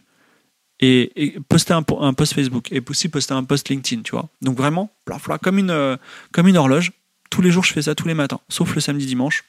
J'ai droit au repos. Voilà. Donc, euh, ça, c'est. Euh, euh, c'est même quelque chose qu'aujourd'hui que je fais alors que pourtant j'ai abandonné le game tu vois donc qu'est-ce que vous dites est-ce qu'il faut se forcer à écrire sans trop se poser de questions? Bah après je ne sais pas, je sais pas trop ce que tu veux dire, mais effectivement, si on, comment dire, en général, quand on se pose des questions, on risque de ne pas, euh, de ne pas arriver au bout. Euh, enfin, comment dire dans le fond, euh, la création d'histoire, c'est quelque chose de très futile, tu vois. Donc, si tu te poses trop de questions, tu diras à terme, mais pourquoi je ne suis pas en train de devenir médecin, tu vois? Donc, je te conseille de pas trop te poser de questions. Effectivement, si tu as envie d'écrire et d'affiner ton talent. D'ailleurs, Papayou, bonsoir, qui vient d'arriver sur le chat. Papayou le dira lui-même. Euh, il faut travailler sans cesse pour améliorer son talent. Et euh, je sais que Papayou, par exemple, il a montré comment il était il y a 4 ans et comment il travaille maintenant. Mais moi, par exemple, j'ai eu la chance de travailler avec un dessinateur qui s'appelle Hussein, euh, donc un dessinateur de BD euh, qui fait des BD extraordinaires. Ce mec-là, en CM2, toute la journée, il dessinait, tu vois.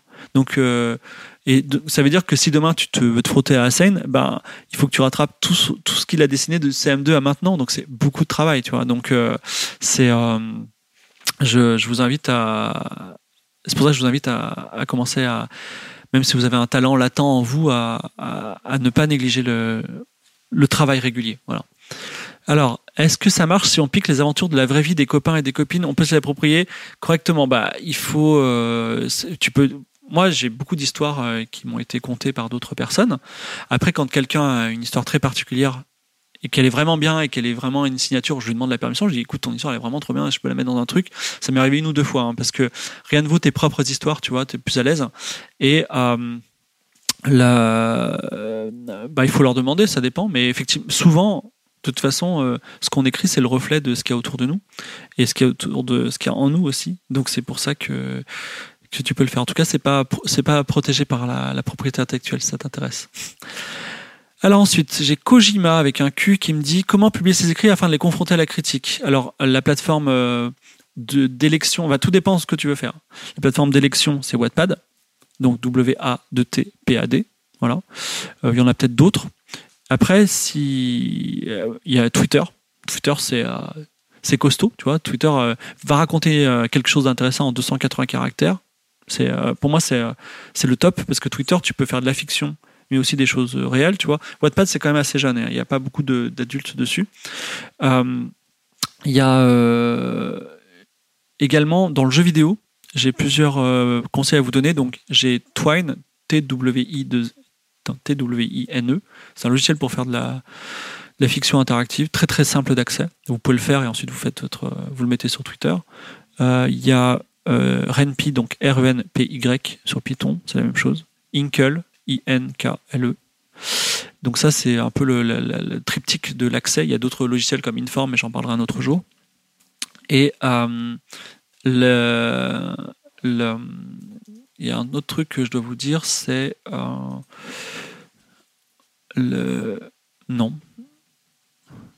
Euh, la, publication des jeux vidéo, de toute façon, après il y a Itch.io par exemple, il y a des plateformes comme ça où, où on vous regardera, mais c'est un tout, c'est-à-dire que vous devez avancer de tous les côtés. Alors qu'est-ce que j'ai d'autre comme question euh, Je vous donne des méthodes, on doit s'arrêter d'écouter, pourquoi vous dites ça? Alors ensuite, Praxis Mundi. Si tu devais donner un profil de personne vers laquelle il faut se diriger, type prod, creative director au sein d'un studio ou même en indé, nous présenter ou proposer des idées, commencer à développer des projets collectifs, lequel serait-ce? En fait, quand vous allez en jam, donc en, en, game jam, vous venez en tant que, j'imagine, puisque vous êtes là, en tant que personne qui va raconter une histoire ou faire le texte du jeu. Donc, euh, vous allez vous retrouver avec un musicien, un codeur, un graphiste. En gros, ça, ça va être la, et un game designer, même si tout le monde est un peu game designer autour de la table. Donc, en gros, ça, c'est la team cool. Ce sont des gens qui sont jeunes ou même plus vieux, parce qu'il y a tous les âges dans les game jams. Et en fait, vous allez voir comment ça marche. Comment vous allez rencontrer des gens et peut-être vous allez nouer des amitiés. Et vous allez dire, euh, mais attends, euh, il, enfin, il est trop bien ce musicien, viens, on va faire un truc ensemble, tu vois. Et, euh, et là, vous allez, c'est la première chose vers laquelle je vous invite à, à vous tourner. Ne vous dites pas, tiens, j'ai envie de, j'ai envie, de, je, je n'ai jamais travaillé dans le jeu vidéo, j'ai trop envie d'y être. Tiens, je vais aller voir un studio et lui envoyer mon CV parce que même si euh, le studio a envie de recruter, il va pas vous recruter vous. Hein. Ça c'est c'est pas possible. Si vous avez jamais fait de jeu, jamais fait de jam, si vous savez pas comment ça marche, enfin sauf euh, s'il est en désespoir total, je vois pas. Pour... si vous recrute, euh, soyez prudent parce que c'est mauvais signe quoi. Voilà. Donc euh, commencez déjà par faire des jeux. Vous allez faites le test, c'est-à-dire vous faites un certain nombre de jeux et essayez même de les commercialiser. Ça coûte, ça coûte pas cher de commercialiser, de les mettre sur Steam. Vous voulez, vous faites, allez, faites toute la procédure jusqu'au bout et vous allez voir que vous allez prendre le virus et vous allez dire, OK, ça n'a pas marché cette fois, je, je, je, je, relance et cette fois-ci ça marchera. Et au bout d'un moment, ça marche, tu vois.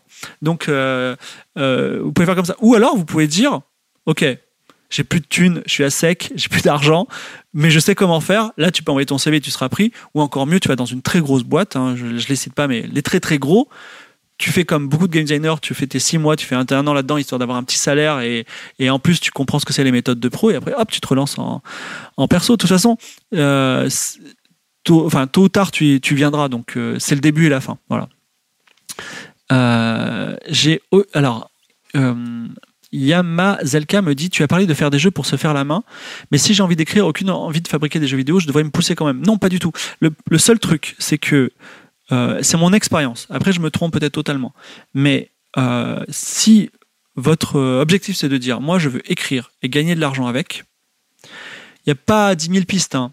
Tu peux être pigiste. Pigiste, allez. Euh, entre, moi, je ne vais pas dire mes tarifs, mais tu vas gagner entre 50 et 100 euros euh, la demi-page ou la page. Voilà où est-ce qu'on en est, tu vois.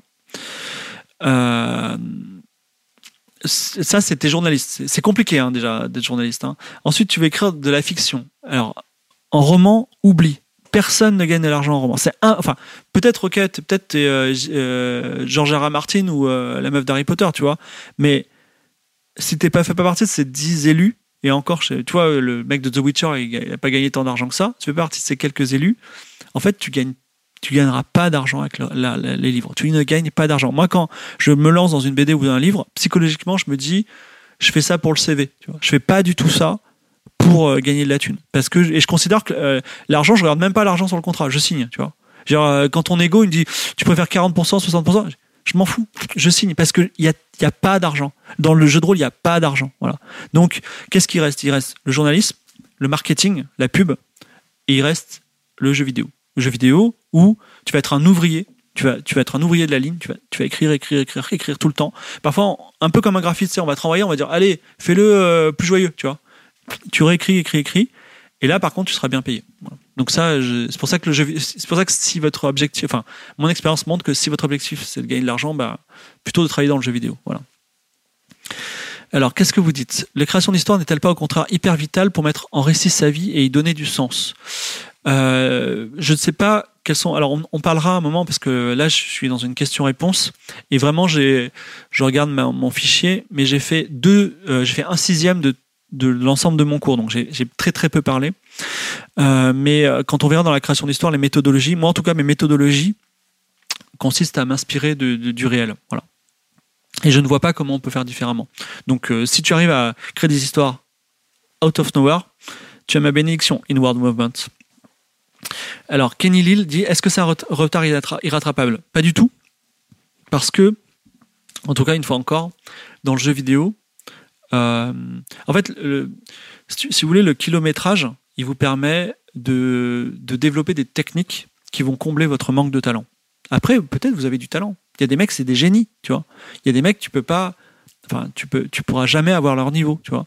Mais euh, comme on part du principe que vous n'êtes pas des génies et que vous n'avez pas de talent, et je fais partie de ces gens sans talent et sans génie, eh bien, il faut les, il faut compenser par des méthodes et des routines et des techniques qui vont vous permettre euh, d'émuler un petit peu, de, donner l'impression que vous avez du talent. Et donc, et ces méthodes-là, qui ne seront même pas, qui seront propres à vous. Hein. On dit toujours que voilà, l'expérience n'est claire que celui qui la possède, mais euh, la, euh, vous ne pourrez pas, enfin comment dire, vous avez besoin de développer vos techniques et ça se fait, à mon sens, à la base par le kilométrage. Voilà.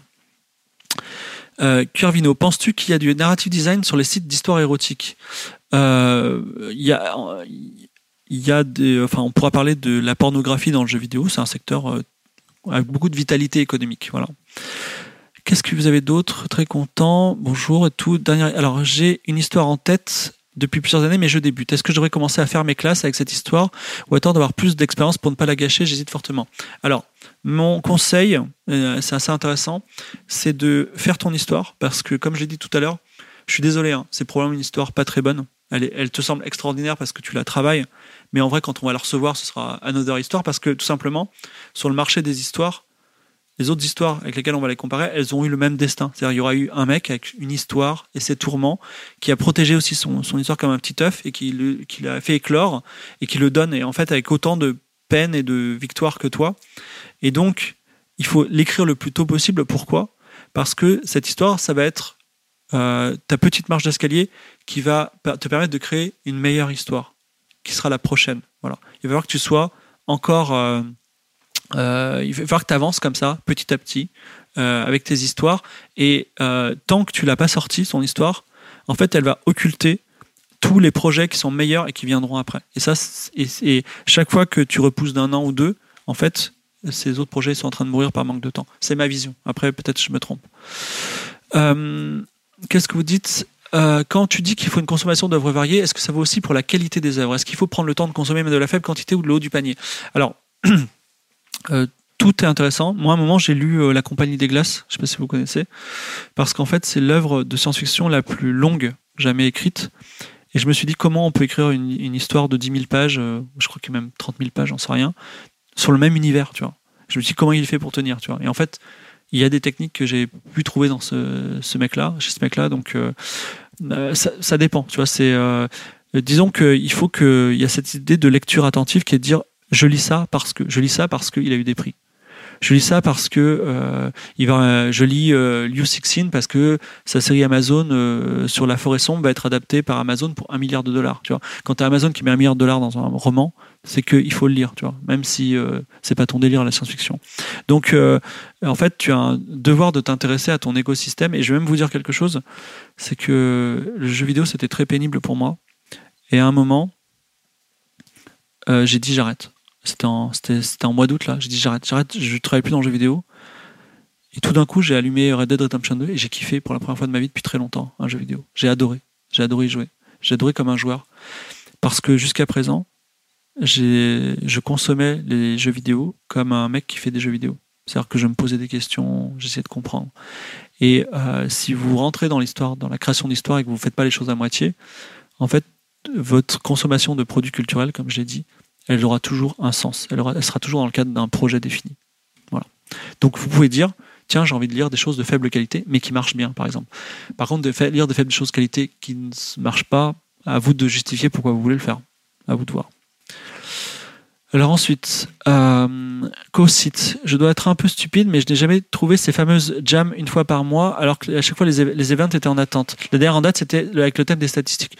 Euh, à vous de voir, là, juste au-dessus, il y a Harmony Games qui dit euh, Moi, je me suis lancé dans le jeu à suite à des game jams. Normalement, il y en a, il faut, tu tapes Game Jam, tu essaies de t'incruster. Il y a des meet-up, euh, il y a des écoles qui font ça. La Cité des Sciences fait ça. Euh, il y, en a, il y en a plein. Mais là, en ce moment, effectivement, c'est un peu plus compliqué. Il y en a au moins une par an qui s'appelle euh, qui s'appelle la Global Game Jam, auquel tout le monde euh, doit participer. Alors, Itak Waka dit Moi, j'aimerais poursuivre mon roman pour le partager aux gens sur le net, c'est tout. J'aimerais juste voir le retour. C'est très bien. Euh, Oz and Company, es-tu meilleur quand tu travailles dans l'urgence, proche de la deadline, ou que tu n'as pas le temps de réfléchir? Pas du tout. Moi, je suis optimal quand je travaille une heure par jour pendant trois ans sur un projet. Et euh, du coup, je travaille 900 heures sur un projet et il m'a accompagné, il a mûri avec moi, il est parfait. C'est ce que je fais avec The Beautiful Walk, par exemple, que j'écris en continu depuis 5 ans et j'ai encore 6 à 11 ans de travail dessus. Et je, ça me fait pas peur du tout, au contraire, ça me, ce sont des, des projets qui m'accompagnent dans ma vie et qui me rendent plus fort. Voilà. Euh, ensuite, qu'est-ce que vous me dites d'autre euh, Si on adore écrire, mais qu'on n'a pas d'affinité avec le code informatique, est-il un, un métier d'écrivain ou de jeu vidéo où l'on ne fait qu'écrire? Alors, euh, si vraiment tu veux écrire du roman ou du scénario script et que vraiment l'interactivité ça te dégoûte, ne travaille pas dans le jeu vidéo. Mais de toute façon, à partir du moment où tu as de l'interactivité, des embranchements, tu es déjà en train de faire du code malgré toi. Et il y a ce côté de dire, ah, le code informatique, c'est trop dur. Les gens qui disent ça, honnêtement, regardez Twine, regardez euh, Renpi, mais euh, dites-vous, ok, je, ne sais pas, mais je vais essayer de comprendre. Vous regardez un tutoriel, vous retroussez les manches, mais dans la soirée, vous avez fait votre premier jeu. Dans la soirée, c'est impossible. C'est impossible si vous êtes, si vous écoutez ce que je suis en train de dire sur le podcast, si vous écoutez, si vous êtes sur stream, c'est impossible que vous n'y arrivez pas. C'est vraiment ultra à votre portée intellectuelle. Et en plus, une fois que vous l'avez fait, le travail de code dans le cadre de la fiction interactive en branchement de type Twine, hein, je ne parle pas du tout des autres techniques, ou euh, RNP, etc., le code est, une infime partie du travail. Donc en fait, euh, ne soyez pas repoussé par le code. Mais effectivement, si vous dites moi, je, je bannis le code de ma vie, euh, ne, ne, travaillez pas dans, dans l'interactivité ni dans le jeu vidéo, malheureusement, vous passerez à côté de belles choses. Il y a quelque chose tout à l'heure, j'ai dit, c'est difficile de gagner de l'argent. Euh, on peut aussi gagner de l'argent avec la série télé en ce moment, puisqu'il y a un appel d'air, mais euh, c'est un peu un petit club euh, en France. C'est compliqué. Voilà, s'il faut faire certaines écoles et avoir, et avoir un bon réseau. Donc c'est euh, c'est beaucoup moins facile que le jeu vidéo. Voilà. Euh, le talent. Alors Ken me dit c'est quoi le talent? Bah t'as des mecs qui arrivent et ils écrivent trop bien. Voilà. Et euh, ils t'écrivent une phrase et ils sont super forts et ils ont une super idée, et ils ont un super concept et ils sont super forts et voilà. Et tu te dis, euh, moi par exemple, quand j'ai lu certains dialogues de The Witcher 3, j'ai eu conscience que jamais j'aurais le niveau des gens qui ont écrit ça. Voilà j'ai lu des phrases et j'ai dit ça, même si je vivais mille ans, je pourrais pas écrire ça. Voilà. Donc, tu as des mecs qui sont juste forts. Et euh, ils ont, ils sont au-dessus d'un, même pas d'un plafond de verre, mais d'un, d'un, plafond complètement visible, hein, et que tu pourras jamais y accéder. Ils sont trop forts, quoi, c'est tout. Un peu comme, comme un mec qui, qui est, qui est un champion de boxe et toi, euh, tu as 50 ans et tu pourras jamais battre un mec qui est un champion de boxe qui a 20 ans, quoi, c'est tout. voilà. T'as jamais fait de boxe. Donc, euh, quand tu écris pour un jeu, me demande Rizan, comment développes-tu scénario et game design en même temps Ou bien commences-tu commences-tu en particulier? Euh, Ça, on en parlera plus tard. Voilà. Euh, est-ce qu'il y a un vrai marché du visual novel Oui et non. Il y a un marché, le marché du visual novel, mais j'en parlerai en temps voulu. C'est un marché avec une faible marge. C'est-à-dire que tu vas investir 1000 euros. Je, prends des chiffres symboliques. Tu vas, investir, tu vas investir 1000 euros et tu vas gagner 1200 euros quand tu maîtrises très bien toutes les choses. Ce qui fait que, mais ce qui est bien, c'est que tu n'as investi que 1000 euros, mais tu n'as gagné que 200 euros, tu vois. Et euh, c'est pas reproductible, c'est-à-dire tu peux pas, enfin c'est pas, c'est pas scalable à volonté, c'est-à-dire tu peux pas mettre un million d'euros et récupérer 200 000 euros, même si euh, c'est le cas dans certains cas, voilà. Mais euh, voilà. Et par contre, euh, il y a certains marchés de niche dans le visual novel qui marchent très bien, on en parlera en, temps voulu. malheureusement, il est 21h30. Et je, vais, je vais arrêter pour ce soir. Sachez que je n'ai presque rien dit. J'ai même pas attaqué le world building, les bibles d'univers, tout ça. On est encore dans le, dans le système linéaire. Donc sachez que je continue mercredi prochain. je reprendrai pile poil où est-ce qu'on en était. Et on fera la même chose, c'est-à-dire une heure euh, de transmission et 30 minutes de questions-réponses. Donc je vous donne rendez-vous euh, dans le podcast euh, compétences ou le stream sur twitch.tv slash fibre tigre pour voir la suite de ce cours de de fiction interactive, narration interactive, transmission d'expérience par Fibre Tigre. Merci beaucoup, merci d'avoir été là. Je vous fais plein de bisous. À la semaine prochaine.